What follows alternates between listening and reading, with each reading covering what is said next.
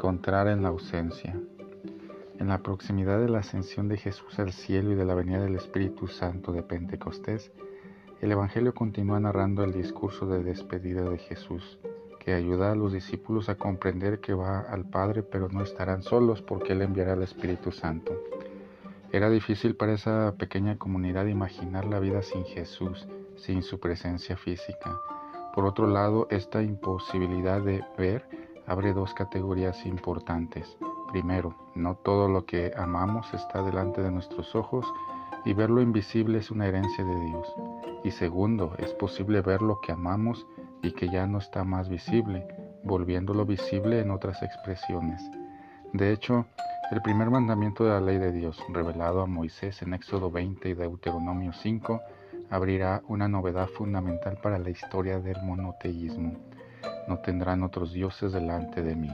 No te harás imagen tallada que de nada que se parezca a lo que hay arriba, en los cielos o abajo en la tierra. Lo más fascinante es que enseguida Dios justifica por qué. Soy un Dios celoso. El contexto de los mandamientos es la idolatría, los muchos dioses y las muchas representaciones.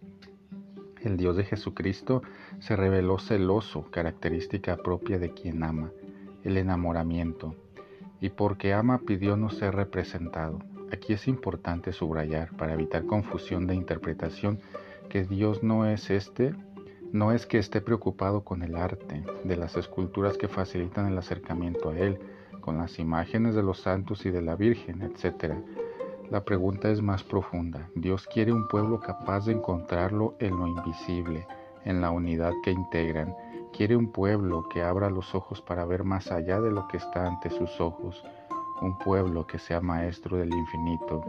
Es la apertura total del corazón capaz de trascender, de elevar. Es difícil para los que les gusta cerrarse en sí mismo. La despedida de Jesús, su ausencia, la venida del Espíritu, están dentro de esta promesa del Dios de Israel, ver más allá, ir más allá del lugar del espectador, del que solo mira, e ir más lejos. Este es el lugar de la poesía, el arte, la buena música, la literatura, de todo aquello que suma, que hace ver el infinito.